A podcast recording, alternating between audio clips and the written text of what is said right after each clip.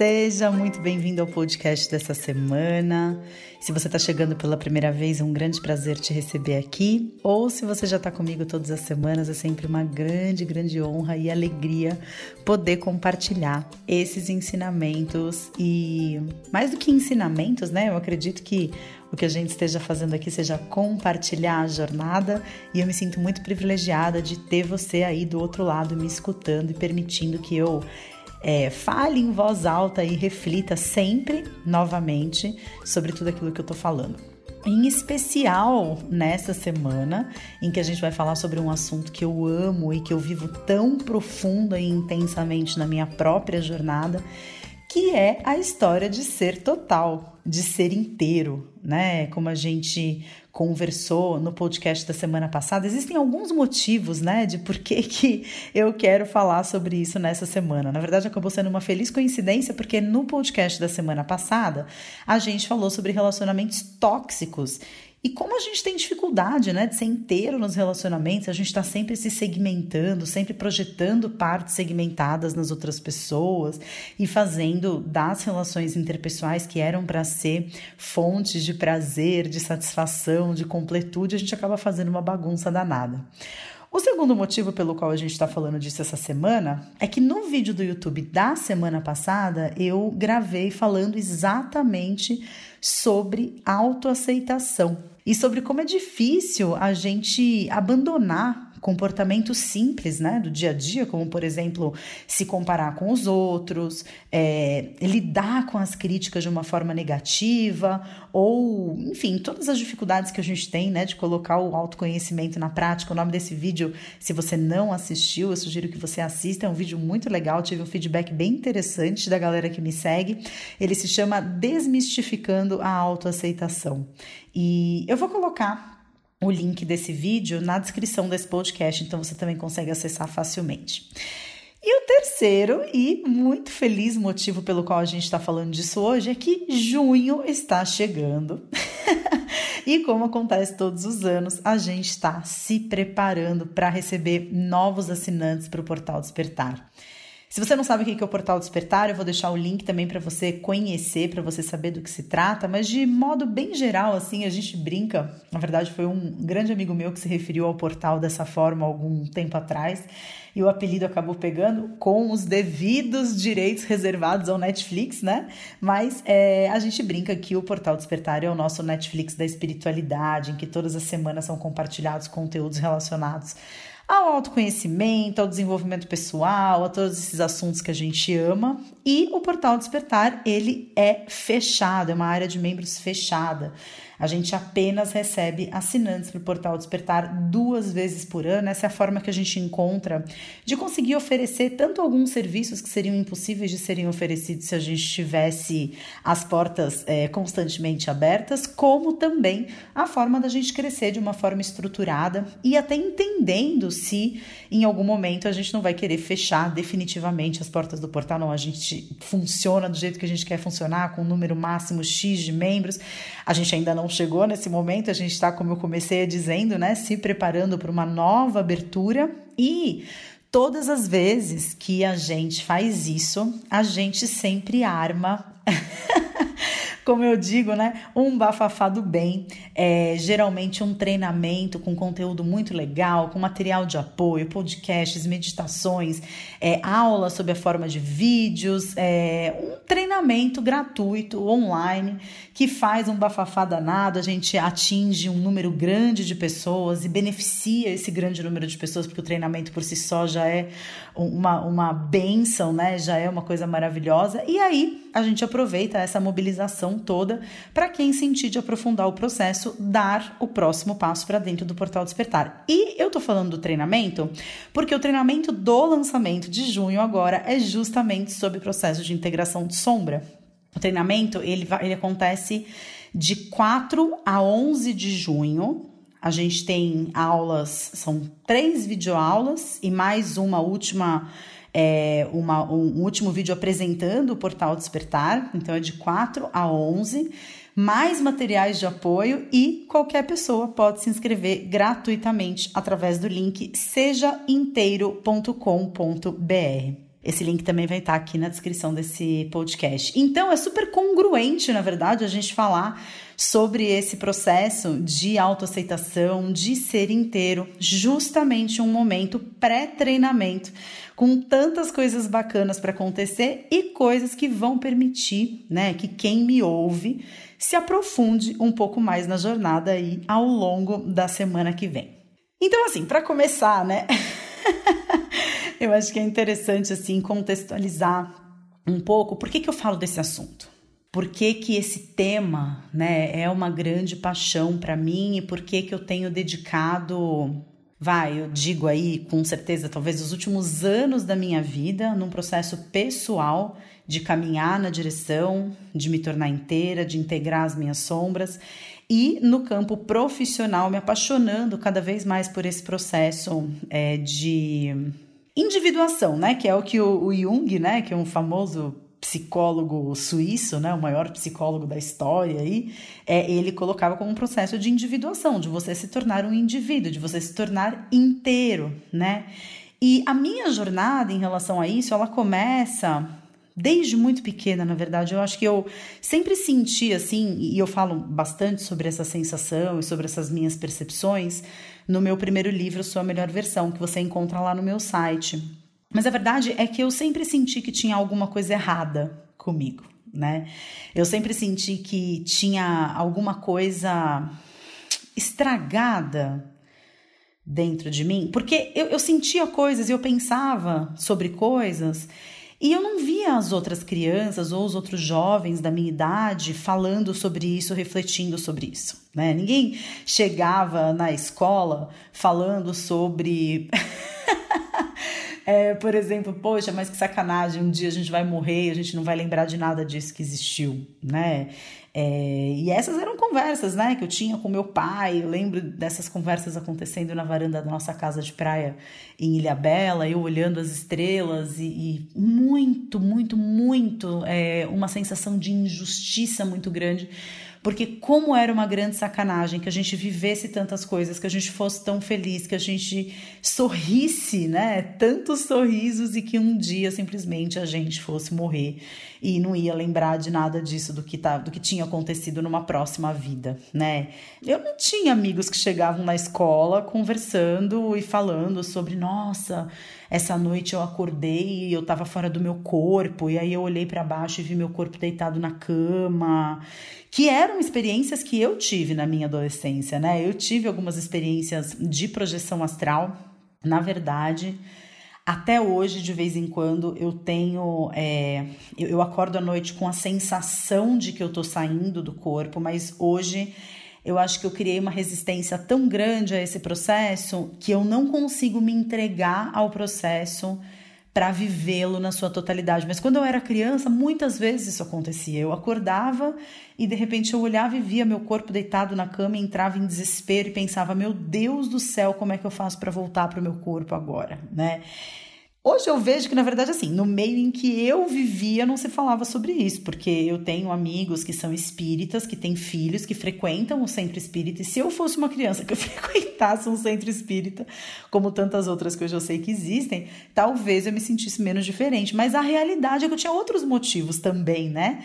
para me sentir é, diferente das pessoas. É, como eu já contei, inclusive aqui no podcast, eu cresci num bairro judeu, né? Eu não era judia. Eu cresci estudando numa escola extremamente rígida, extremamente tradicionalista, com alunos com sobrenomes de artistas, de políticos, né? E eu era uma ferreira sem muito dinheiro, sem muita importância, filha de um médico com uma engenheira. Então eu sempre tive essa percepção de que eu ser eu não era suficiente. E de certa forma podia até ser prejudicial. Porque se eu fosse eu e compartilhasse os pensamentos que eu tinha, os sentimentos que eu tinha, se eu compartilhasse, por que não dizer, né? Abertamente sobre isso. Eu acho que eu tive um período da minha vida durante a infância, início de adolescência, em que eu acho que eu beirei a depressão, eu pensava muito em como seria morrer. É, eu acho que eu nunca tive de verdade a ideação suicida, né? Eu nunca tive aquela vontade de ir para a página 2 no assunto, mas É, em inúmeras é, ocasiões eu ficava imaginando como seria se eu morresse, como que as pessoas iam receber a notícia, quem iria no meu enterro, quem não iria. E não se falava sobre isso na escola, porque as crianças falavam sobre o clube, falavam sobre é, o, o, torneio esportivo, falavam sobre a, a, a viagem de férias, e, e, eu me sentia um verdadeiro ETzinho. E retomando um pouco o episódio da semana passada, de duas semanas atrás, na verdade, quando a gente falou sobre o ego, né? É, o, nome do episódio é, é sobre o ego e a síndrome da impostora é, a gente falou muito sobre esse processo de formação de sombra. Então eu acho interessante você ouvir esse podcast, porque eu não vou me aprofundar exatamente nesse momento, até porque na semana que vem tem o treinamento que vai falar um pouquinho sobre isso também.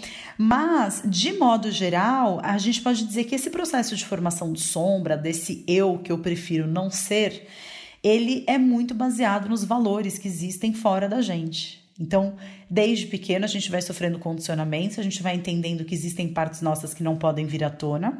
E quanto mais rígido é esse condicionamento, é, quanto mais um, criterioso é esse, esse julgamento entre bom e ruim, mais conteúdo é reprimido e maior e mais escura é essa sombra. E hoje eu entendo, assim, a minha sombra ela era gigantesca, né? Porque eu me sentia mal em relação a mim mesma de N formas diferentes. Eu me sentia inadequada, porque eu sempre tive uma questão de estar acima do peso, mas eu não olhava para isso. É, eu sabia que eu tinha essa questão, eu, é, dentro de mim, eu imaginava como seria quando eu emagrecesse tantos quilos, mas do lado de fora eu não falava sobre isso nem com os meus pais. Em oposição a isso, eu vejo que eu criei uma personalidade engraçada e de alto deboche.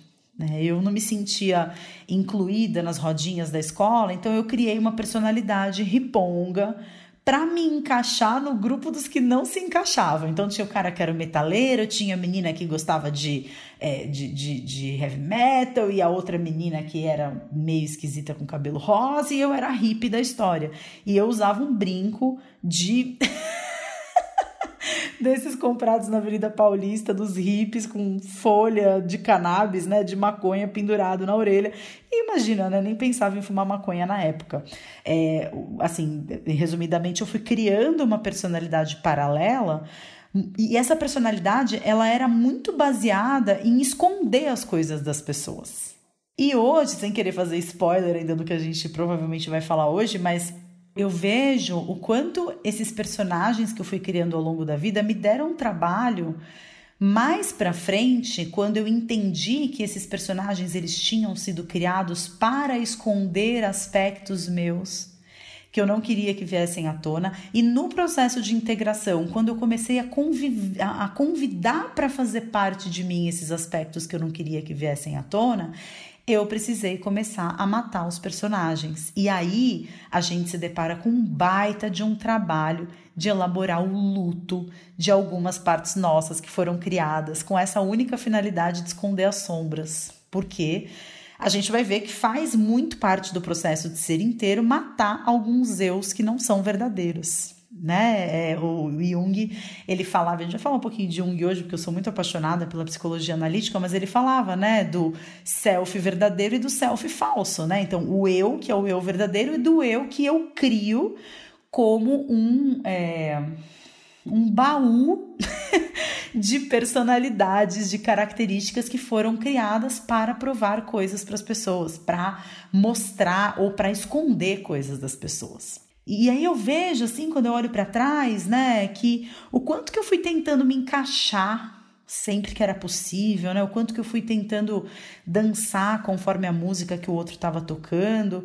E, e, com isso eu fui tendo cada vez menos autenticidade na minha vida, que é o natural, né? Quanto mais você se esforça para ser aquilo que o outro quer que você seja, menos você é aquilo que você quer ser. Então, em paralelo a essa pessoa incrível, divertida, sempre bem-humorada, que não guardava mágoa de ninguém, que estava sempre ajudando todo mundo, essa pessoa que eu me esforçava muito para ser, com as pessoas mais próximas, principalmente da família, eu era a descompensada. Então, Na minha família, por exemplo, eu sempre fui a desequilibrada, a grossa, a estupim curto. E com isso, assim, as pessoas elas não precisavam ter muito cuidado na forma como lidavam comigo, porque quando eu descompensava, eu não estava descompensando porque o outro tinha agido de uma forma que não tinha sido legal. É porque eu era a grossa, eu era a estupim curto, eu era a descompensada, eu era a histérica, né? É, e a verdade é que nessa época eu sentia muita raiva dentro de mim. Que hoje eu vejo, eu passei por um processo recentemente, recentemente vai fazer mais uns, uns seis meses, eu acho, em que eu passei 21 dias comendo só comida crua. E eu, eu lembro que nesse processo eu fiz um diário, e nesse diário eu escrevia muito sobre a raiva que eu sentia, e essa raiva começou a vir assim de dentro em situações e eu me pegava tendo comportamentos e agindo com o Ricardo, agindo com as pessoas que eu amo, as pessoas mais próximas de mim, com uma revolta e com uma agressividade, que quando eu comecei a olhar mais de perto, eu comecei a perceber que na verdade era uma emoção que escondia todas as outras. E quando eu pude ir um pouco além da raiva, eu entendi o quanto que tinha de vergonha, o quanto que eu tinha de tristeza, o quanto que eu tinha de é, ressentimento, então, é, também faz parte dessa construção desse eu, desse eu falso, né? desse é, falso self, é, a gente se definir por uma emoção que a gente sente, né? Então, é Flávia a raivosa, né? Ou então, é, sei lá, Zezinho o deprimido, ou Fulaninha a ansiosa, ou não sei quem, é... ou perfeccionista. E quando a gente vai além dessas características, a gente percebe o quanto de outras emoções e de outras. É, outras, outras realidades que existem dentro da gente que estão sendo simplesmente é, escondidas, né? O sol está sendo tapado com a peneira. E no ano de 2009, quando eu voltei daquela minha primeira viagem para a China, que eu fui passar três semanas viajando com o pessoal da faculdade, eu tive uma briga homérica com a minha irmã por causa de uma bobagem. Assim, a gente teve uma discussão, a gente não, né? Eu, porque naquele momento realmente eu fui muito descompensada e eu briguei sozinha. Mas eu, eu fui muito grosseira, eu fui muito estourada, eu fui muito sem noção, assim, com a minha irmã nessa situação, por causa de uma bobagem, assim, né? No fundo, no fundo, é sempre por causa de uma bobagem. Mas eu lembro que quando eu fui pedir desculpas para ela, alguns dias depois, é, ela me disse, ela falou, olha, eu sempre vou te desculpar, né? Porque você é minha irmã e eu te amo. A minha questão é, eu fico extremamente triste de ver que você é uma pessoa infeliz, porque ninguém que é feliz age como você agiu. E eu me sinto extremamente frustrada por ver a minha irmã mais velha, que é a pessoa que eu mais amo no mundo, sendo infeliz. E, e aquela frase, esse episódio como um todo, uau, assim, sabe? Foi o que me fez, foi o que me jogou, me catapultou, eu acho, para o outro lado do mundo, porque eu percebi o quanto que eu estava descompensada, quanta raiva que eu sentia, como os meus comportamentos não estavam alinhados com quem eu sentia ser. E foi aí que eu fui para a China em busca de me encontrar, enfim, de tudo aconteceu, né, de lá para cá na minha vida. Mas eu, eu não quero sair muito do tema, mas é, uma coisa que eu acho muito importante de falar sobre esse assunto e que eu disse isso no vídeo do YouTube, que muitas pessoas comentaram é, como essa frase fez sentido. Eu acho que é a questão de que a gente não tem como gostar de alguma coisa que a gente não conhece, né? E a gente não tem como aceitar que a gente é algo que a gente não sabe que a gente é. E para a gente ser inteiro, a gente precisa se conhecer. E eu acho que por isso que o autoconhecimento é tão importante para o processo. Eu lembro, por exemplo, é, sem querer abrir um parênteses muito grande, mas eu acho que isso é bem interessante assim de compartilhar. Durante a faculdade, quando eu tive psicologia analítica, em que a gente estudou Jung, né?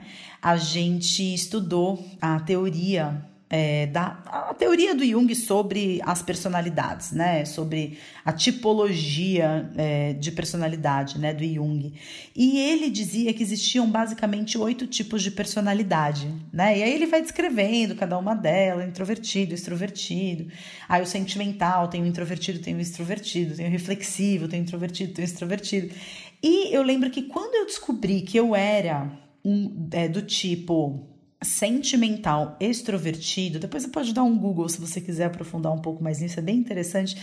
Eu lembro da minha sensação de alívio que eu senti quando eu percebi que características que eu sempre tinha odiado em mim tinham a ver com o meu caráter, tinha a ver com o tipo extrovertido. Por exemplo, eu sempre brinquei que eu não tenho personalidade, porque se eu começo a andar muito com uma pessoa, eu começo a pegar o jeito de falar a minha voz começa a ficar parecida. Na escola era muito engraçado. Eu tinha uma amiga, de repente a minha letra ficava muito parecida com a dela. Aí eu arrumava uma outra amiga, aí a minha letra ficava muito parecida com a dela.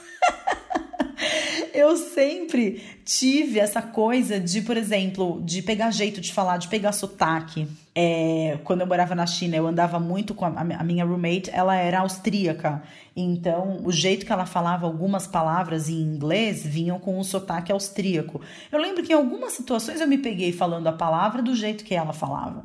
E eu sempre, né, claro, nessa época eu já sabia que eu era assim, já tinha aceitado um pouco mais, mas o fato é que durante a faculdade eu lembro que quando eu percebi que essas características que eu sempre tinha considerado defeitos em mim, é, quando eu, descobri que elas tinham a ver com o caráter do tipo extrovertido, foi uma libertação.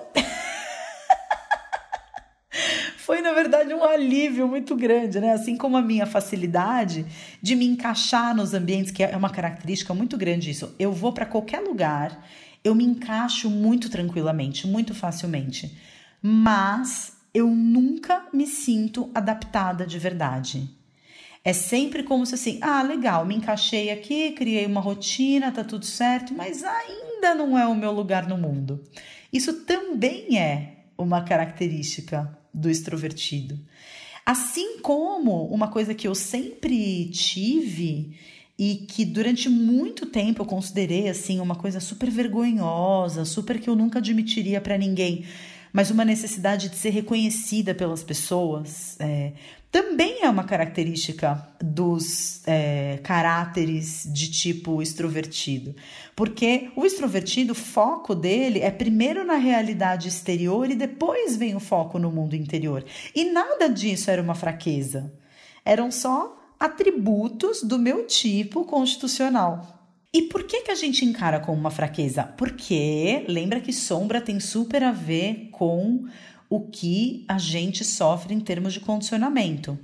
Quando eu olho para valores vigentes na sociedade, muitas dessas características se transformam em defeitos. É, e aí, se eu vou de encontro com esse sistema de valores é, vigentes na sociedade, com aquilo que a sociedade preza, como ideal, como aquilo que eu deveria ser, como eu deveria me portar, a forma como eu deveria me sentir no mundo, o que, que eu faço? Eu acabo reprimindo características porque essas características não cabem na sociedade, eu reprimo determinadas características e o problema é que quando eu abro mão da, dessa energia, porque tudo é energia, é, tendências de comportamento, tendências de pensamento, modos de você se comportar, tudo isso é energia. E se eu reprimo uma determinada energia na minha vida, se eu abro mão dessa energia, eu também abro mão das potencialidades que elas me oferecem. Quando eu bloqueio uma característica na minha vida, eu bloqueio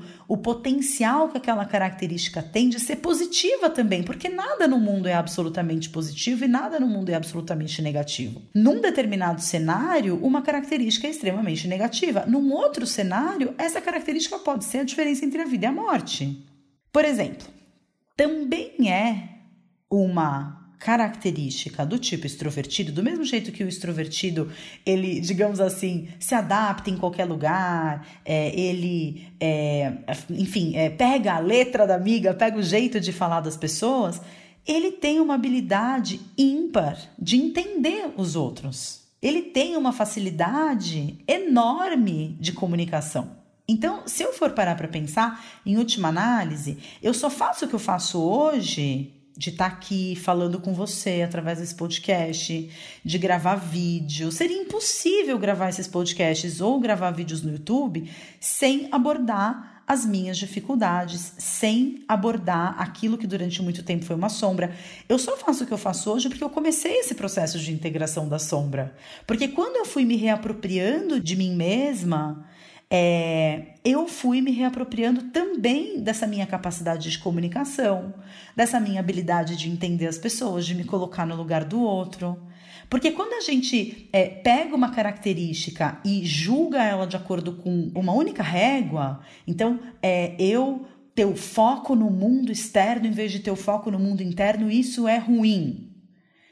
Eu, então eu preciso tirar, eu não posso estar focada no mundo externo, eu preciso estar focado no meu mundo interno. Só que se eu tenho uma profissão em que eu preciso sentar na frente de uma pessoa, escutar o que essa pessoa está me dizendo, como psicóloga que sou, e essa pessoa me conta das dores dela, e eu tô reprimindo essa minha habilidade de me de colocar o foco no outro para focar em mim, eu não faço o meu trabalho bem. Isso é uma coisa que eu quero que fique muito clara para você nenhuma das características que você tem em você ou que você observa nas outras pessoas é só positiva ou só negativa. Não existe um meio-dia sem que a lua esteja presente em algum lugar, mesmo que esteja apagada.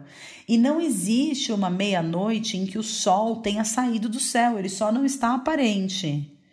É, tudo o que existe entre céu e terra é bom e ruim, dependendo do cenário onde essa situação, onde essa característica vem à tona. E um, um, dos comentários do vídeo do YouTube da semana passada foi justamente como integrar sombras, né?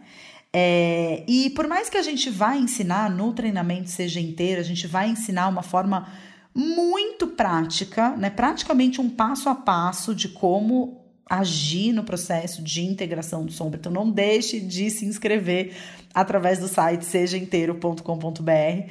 O primeiro passo vai ser sempre conhecer as suas sombras. É, e, e para isso, claro, é, você pode participar de um treinamento gratuito, você pode se envolver em algum processo de autoconhecimento, você pode fazer um retiro, você pode fazer terapia, você pode assinar o portal Despertar quando a gente reabrir as portas, o que for. Mas a gente não tem como gostar do que a gente não conhece. Então, esse processo de autoconhecimento, ele é o primeiro passo para você caminhar na direção de integrar a sua sombra. Conhecer a sua sombra é sempre o primeiro passo. E eu sei que muitas pessoas, né, eu conheço a realidade do nosso país e muitas pessoas que estão aqui me ouvindo podem ter dificuldades financeiras de participar, enfim, né, de retiros, de fazer terapia, de assinar um portal despertar, é, enfim. E eu queria também deixar aqui o toque e eu vou deixar alguns links para vocês na descrição desse, desse podcast, que existem muitas faculdades de psicologia que oferecem serviços gratuitos de atendimento, né? E existem muitos projetos sociais também que oferecem esse tipo de atendimento. Vou citar aqui alguns nomes, né? Como, por exemplo, o Centro Paradigma, o SEDES Sapientes, que é um, são, são instituições de ensino é, aqui em São Paulo, né? Presentes aqui em São Paulo. Vou colocar os sites aqui para você. E geralmente as faculdades de medicina, as faculdades de psiquiatria, né, elas estão o tempo todo fazendo pesquisas e essas pesquisas elas oferecem tratamento gratuito.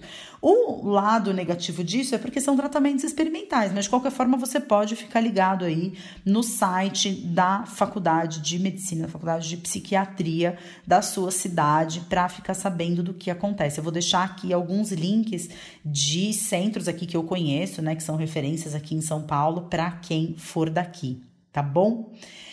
Um outro ponto que eu acho super importante de tratar sobre esse assunto é muitos comentários que foram feitos lá no vídeo do YouTube, eles são interessantes de serem abordados porque eles se referem basicamente a algo que é unânime. Eu tenho, você tem, seu pai e sua mãe também têm, seu filho provavelmente vai ter um dia, que se chama analfabetismo emocional. né? É a falta de educação emocional. E quando eu falo de educação emocional, eu estou falando de saber como lidar com as nossas emoções. Muitas pessoas que comentaram no YouTube, elas é, se referem a essa dificuldade que elas experimentam quando elas estão engajadas no processo de autoconhecimento, elas estão engajadas no processo de despertar, mas a despeito desse engajamento, elas começam a experimentar sensações desagradáveis, como por exemplo raiva, como por exemplo tristeza. E eu achei super relevante falar sobre isso, e talvez a gente possa fazer até um outro podcast falando especificamente sobre educação emocional e como eu acho que é importante a educação emocional para o autoconhecimento, para a prática de uma espiritualidade que possa ser aplicada à vida cotidiana, é que assim, nenhum de nós é ensinado na escola a valorizar as nossas emoções. A gente sofre um processo bizarro de condicionamento e a gente só vai aprendendo que a alegria é boa. Então a alegria tem que ser sentida. Inclusive, fica aí a dica de um filme maravilhoso. Se você ainda não assistiu, assista ao filme divertidamente, que mostra como é importante a gente estar em equilíbrio e dar espaço para todas as emoções. Mas a verdade é que é muito difícil a gente aceitar que a gente tem essas emoções, porque essas emoções elas são emoções que tornam para o adulto, para os professores, para os nossos pais, é, a convivência é mais difícil, né? Então é mais fácil você tentar reprimir a agressividade de uma criança que vem no, de uma forma inadequada, que vem num momento em que você está, às vezes, na fila de um shopping, de uma feira, de um mercado, e a criança se joga no chão e começa a fazer birra ou começa a gritar na sua cara. É muito mais fácil você falar alto, você dar um esporro, você agir com violência, com abuso, do que você ensinar para a criança que aquela emoção ela é bem-vinda, ela só precisa de uma canalização melhor. Até porque demanda um certo, uma certa capacidade de abstração a criança é, entender o que você está falando. Então, a gente vai entendendo, é, a gente vai aprendendo, na verdade, que existem emoções que a gente não deve entrar em contato principalmente pensando aí nas emoções básicas, principalmente né, tristeza, medo e raiva. São três emoções que a gente é muito difícil da gente aceitar quando a gente está com raiva, quando a gente está triste, quando a gente está com medo, porque é desconfortável sentir essas emoções e apesar disso, é super importante entender que as emoções, cada uma tem a sua função, né? A gente está aqui como subproduto de é, milhares de anos de evolução, e se a gente é capaz de sentir as quatro emoções básicas, é porque essas quatro emoções básicas elas serviram para nossa sobrevivência como espécie. Se sentir medo, sentir tristeza ou sentir raiva fosse desfavorável para a sobrevivência do ser humano, em algum momento essas características elas já teriam sido eliminadas durante a nossa evolução. Se a gente é, conseguiu ir adiante, se a gente conseguiu chegar onde a gente está, com a capacidade de experimentar emoções como tristeza, medo e raiva, e não só nós, né? Porque se você tem um cachorrinho em casa, você facilmente consegue observar o seu cachorrinho entrando em contato com essas emoções. Isso está presente, né? No sistema límbico, é, no cérebro emocional de tanto dos seres humanos quanto de qualquer mamífero. É, essa, essas emoções estão presentes. Então, é porque elas servem para gente para alguma coisa. E quando eu estudei medicina chinesa, eu lembro do paralelo muito lindo assim que é feito entre as nossas emoções e as estações do ano. E, e acho que é bacana contar um pouquinho disso para você, porque acho que vai te ajudar a ter bons insights aí em relação a qual momento da sua vida você está vivendo e qual ciclo que você está precisando é, elaborar para começar um ciclo novo. Porque se a gente for pensar na primavera, a gente pode pensar na emoção associada à primavera, que é essa agressividade né? É a natureza inteira explodindo em brotos e em flor depois de um inverno precisa de muita energia da agressividade para uma sementinha brotar depois de ter passado por uma condição tão adversa quanto o inverno.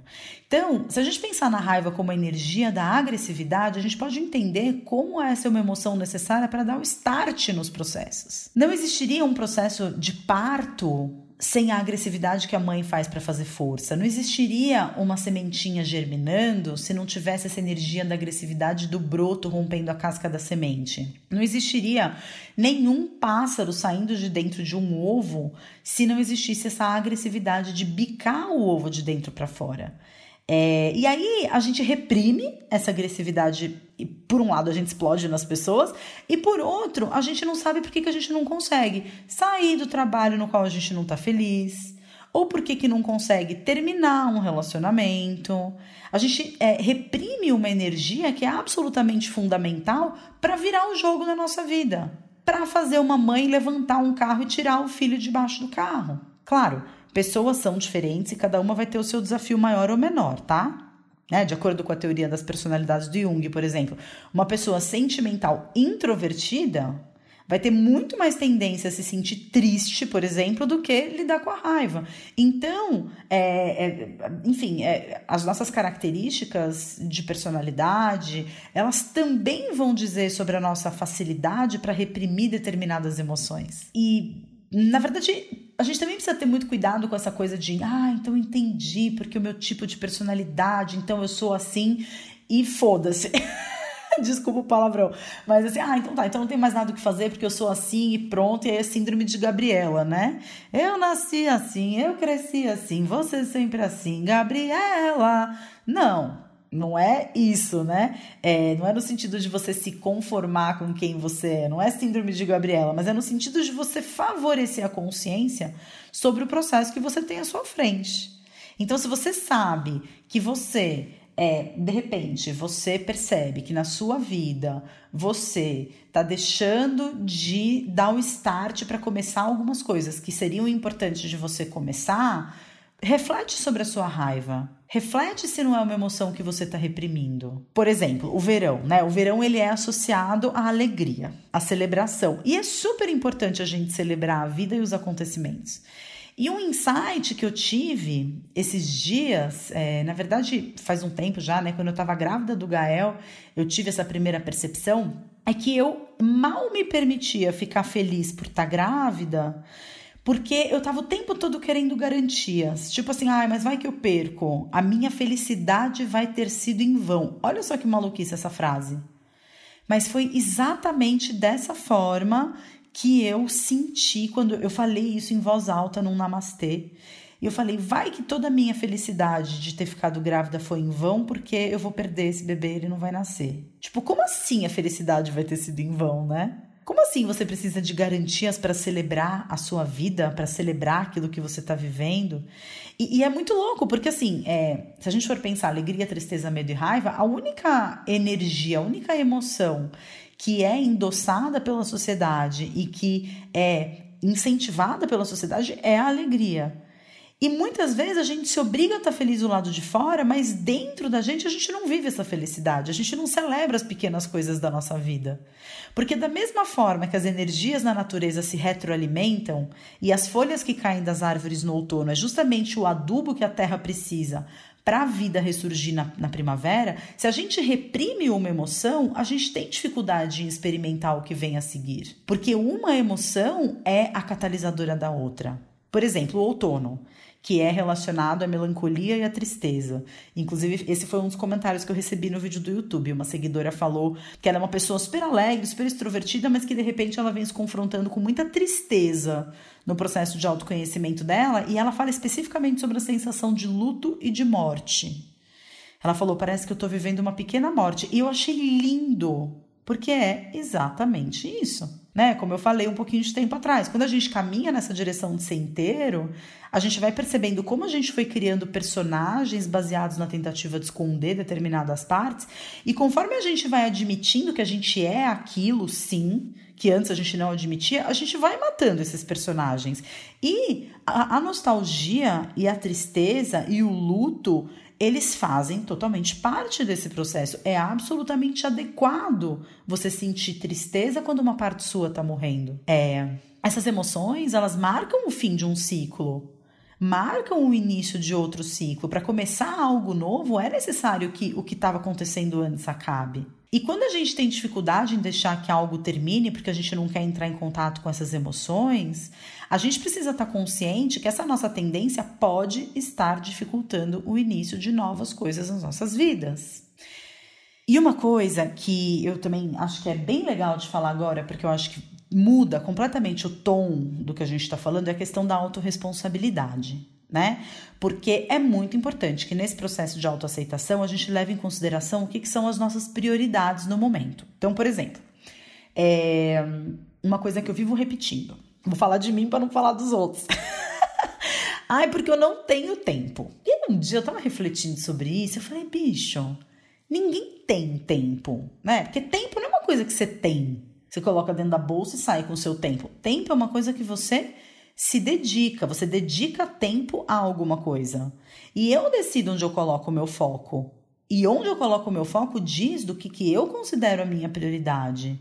E isso determina o que, que eu vou receber de volta na minha vida. É uma outra coisa que a gente que, que eu vivi, né, recentemente, acho que foi, foi seis meses isso eu acho. É, uma seguidora me mandou uma mensagem, um direct no Instagram é, na época do lançamento do portal, falando que ela não tinha dinheiro para assinar o Portal Despertar e que ela queria muito fazer parte, que ela queria uma bolsa. E aí, era uma seguidora que eu conhecia, né? Claro, né? É, não, não, falaria aqui de um seguidor qualquer, tô falando dela, uma pessoa que eu conheço, uma pessoa que eu sou amiga, né? Virou minha amiga ao longo dos anos em que ela me segue. E eu conversei muito abertamente sobre isso com ela, porque assim, na verdade, só antecipando, né? Para dar um contexto. Portal Despertar custa 67 reais por mês no modelo de assinatura mensal. É, e eu, como a conhecia, sabia que uma vez por semana era de praxe ela sair com as amigas para comer num rodízio de japonês. E esse rodízio de japonês você não deixa menos de 100 reais. E aí eu falei para ela, eu falei, cara, você já percebeu? Assim, se você não quer assinar o Portal Despertar, tá tudo ótimo, tá tudo maravilhoso, tá tudo perfeito. Mas você já parou para pensar que quando você fala que você não tem dinheiro para assinar o portal Despertar, você está se colocando diante do universo de uma forma na escassez, como vítima, como coitada da situação, e você não está percebendo que a sua prioridade tem sido se divertir com as suas amigas. E tá tudo absolutamente certo. Não existe certo nem errado. Na verdade, existem prioridades. No caso dela, a prioridade dela estava sendo se divertir com a amiga, ao invés, com as amigas, ao invés de aprofundar um processo que ela também valorizava, mas nesse, naquele momento a prioridade dela era outra. E não tem nada de errado em onde a gente coloca a nossa prioridade. A gente só precisa ajustar o nosso discurso, porque muitas vezes a nossa prioridade não é começar um momento novo na nossa vida. Às vezes, por exemplo, algumas pessoas também compartilham muito, principalmente quando eu gravei falando sobre relacionamentos na semana passada, as pessoas compartilharam falando: "Poxa, mas eu não sei o que eu tô fazendo de errado" porque é, eu tô num relacionamento, esse relacionamento ele tá infeliz, esse relacionamento tá indo pro buraco e eu não consigo encerrar esse relacionamento. É, e conversando com essa pessoa, né, através de comentários e, mensagens e tal, é, na verdade, naquele momento para ela, era importante ela ter a certeza de que ela tinha esgotado todas as possibilidades dela fazer o relacionamento dar certo. Então, essa era a prioridade. A prioridade não era encerrar o relacionamento, a prioridade era ter certeza de que ela tinha esgotado todas as possibilidades de fazer o relacionamento dar certo. Ela não queria ter a sensação de que ela não tinha feito tudo o que ela podia. E de repente você tá apegado num momento que você tá vivendo na sua vida e é só aceitando que é disso que você precisa nesse momento, sem se amaldiçoar por você não conseguir seguir em frente, ou nem amaldiçoar a sua volta, o mundo à sua volta, porque, oh meu Deus, todo mundo está começando algo novo na vida e eu não, eu sou um injustiçado e nada dá certo para mim, que isso é só um discurso de vitimização, e sim compreender que você está fazendo o melhor que você poderia e que nesse momento a sua prioridade não está sendo é, se libertar, talvez né? Assim como todas as vezes que um fumante que quer largar o cigarro acende um cigarro, a prioridade naquele momento dele está sendo eu não quero sentir o que eu estou sentindo, não é a saúde. E por que que eu estou falando isso? Porque é muito importante a gente honrar aquilo que a gente está sentindo, a gente honrar os nossos processos, a gente honrar as nossas emoções. Isso é autoaceitação, isso é ser inteiro. É você entender que a sua prioridade no momento não é terminar um relacionamento que não está dando certo. A sua prioridade no momento não é sair do trabalho que você odeia. A sua prioridade no momento é você continuar recebendo a grana que você recebe todo mês, porque você tem medo, e a gente vai falar de medo, que é a emoção correspondente ao inverno, você tem medo de tentar uma coisa nova. Então, para você, a segurança é mais importante do que a felicidade nesse momento. E não tem nada de errado, contanto que você assuma isso para você. Porque aí você está no controle daquilo que você está fazendo com a sua vida. Você não está sendo um bonequinho, um bonecão de posto que o ar fica soprando e você vai em todas as direções. Você está escolhendo aquilo que você está vivendo nesse momento. E isso é uma das coisas mais difíceis do processo de se tornar inteiro. E é um processo que não termina. É um processo que está sempre se aperfeiçoando, está sempre em evolução, está sempre se tornando a melhor versão de si mesmo. E aí, continuando, só para encerrar essa história das emoções, né? O medo, que equivale ao inverno. Todos nós sentimos medo, mas a gente também não aprende, né? Nem a honrar, nem a respeitar o medo.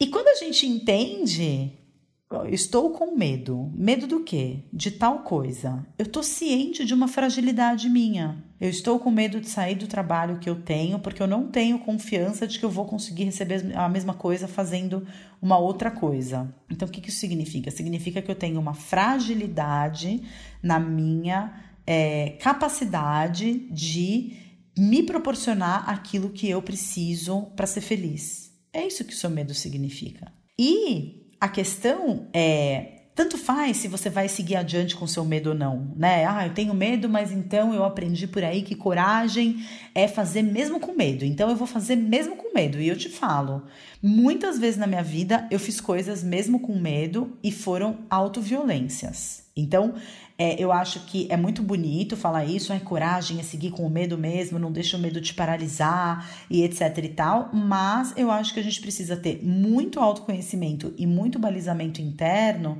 para entender quando que o meu medo ele precisa ser ouvido e respeitado e quando que ele é um alerta sobre uma fragilidade e eu sigo em frente mesmo assim. Tanto faz o que eu faço, se eu vou ou não vou, contanto que eu esteja consciente e que eu esteja aceitando aquilo que eu estou sentindo no momento, porque eu acho que isso é a verdadeira autoaceitação, quando a gente acolhe as nossas emoções, quando a gente é capaz de honrar aquilo que a gente está sentindo.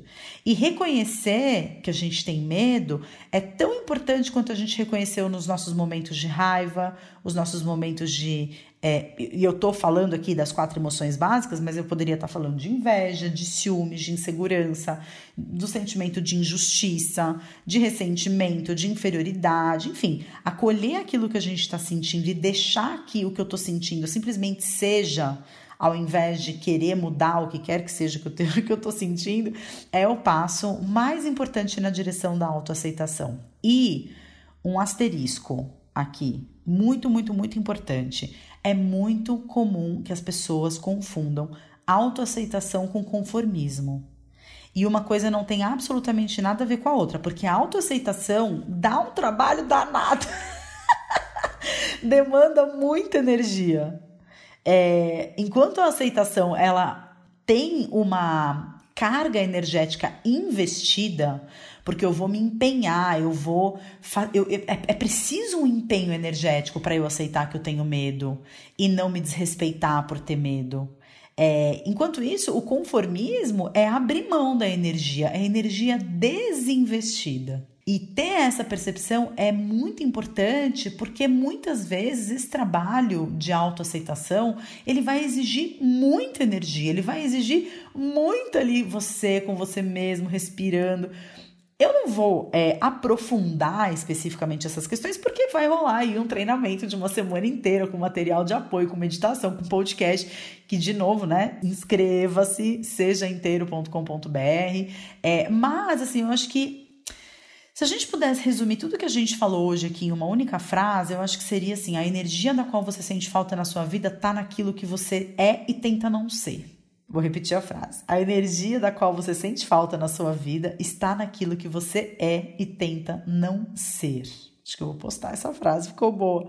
Porque a verdade é que a gente gasta muita energia nesse processo de se retalhar, de se segmentar, de tentar preencher os nossos. Porque aí, na, na, hora que a gente vai, né? Então eu não sou assim, eu não sou assado, eu não posso ser assim. A gente vai criando buracos dentro da gente e a gente sempre vai tentar preencher esses buracos com coisas que vêm de fora. E aí a gente se torna escravo de sexo, de comida, de relacionamento, de droga, de internet, de compra, de pornografia, do que você quiser se tornar escravo escravo. E para ser inteiro, é preciso fazer o caminho de volta, sabe? É olhar para tudo aquilo que você não gosta em você e trabalhar ativamente para ressignificar e para reincorporar, para trazer para dentro, né? E, e, tem exercícios que são muito interessantes, assim, né? A gente vai fazer no, no, no, treinamento alguns exercícios que são até muito divertidos. Então, anotem aí novamente, né? O treinamento começa na segunda-feira, dia 4 de junho. Você se inscreve no site sejainteiro.com.br, convide os seus amigos. Tem uma frase linda que diz assim que pessoas despertas despertam pessoas, né? Então seja uma pessoa a despertar outras tantas, que assim a gente vai mudando o nosso mundo. E aí, já que vai estar tá rolando o treinamento na semana que vem, é, eu acho que é muito legal a gente falar sobre o outro lado do processo, né? Que é algo que eu venho vivendo, eu acho que eu vou ter bastante para compartilhar em relação a isso. É, o medo que a gente tem de se tornar a nossa melhor versão, o medo que a gente tem de brilhar a nossa própria luz, o medo que a gente tem de ser feliz, de ser bem-sucedido, de ser abundante, de ser próspero. É, tem um, um, um, seguidor lá no canal do YouTube que ele, a cada vídeo que eu gravo, ele vai lá e faz um resumão e ele sugeriu, né? Para falar exatamente sobre autossabotagem, eu acho que chegou a hora de falar sobre esse assunto, é, sobre esse medo de brilhar aquilo que a gente quer ser, e eu acho que vai ser bem bacana, porque a gente vai estar em pleno treinamento e vai ser muito legal abordar também o outro lado da moeda. Então eu quero te agradecer de novo por ter estado comigo até aqui te reiterar o convite para fazer parte do treinamento Seja Inteiro, que começa na segunda-feira que vem, dia 4 de junho. E na semana que vem a gente continua nessa jornada linda, às vezes sofrida, sempre muito intensa e profunda, mas sempre também muito recompensadora, que é a jornada do autoconhecimento e do despertar. E a gente se vê então na quinta-feira que vem. Não deixe de compartilhar esse podcast com alguém que você julgue que vai se beneficiar desse assunto e também de fazer a sua avaliação do podcast para que a gente consiga representatividade dentro das plataformas para conseguir levar a mensagem para o maior número de pessoas possível. Gratidão, a gente se vê muito em breve. Tchau, tchau!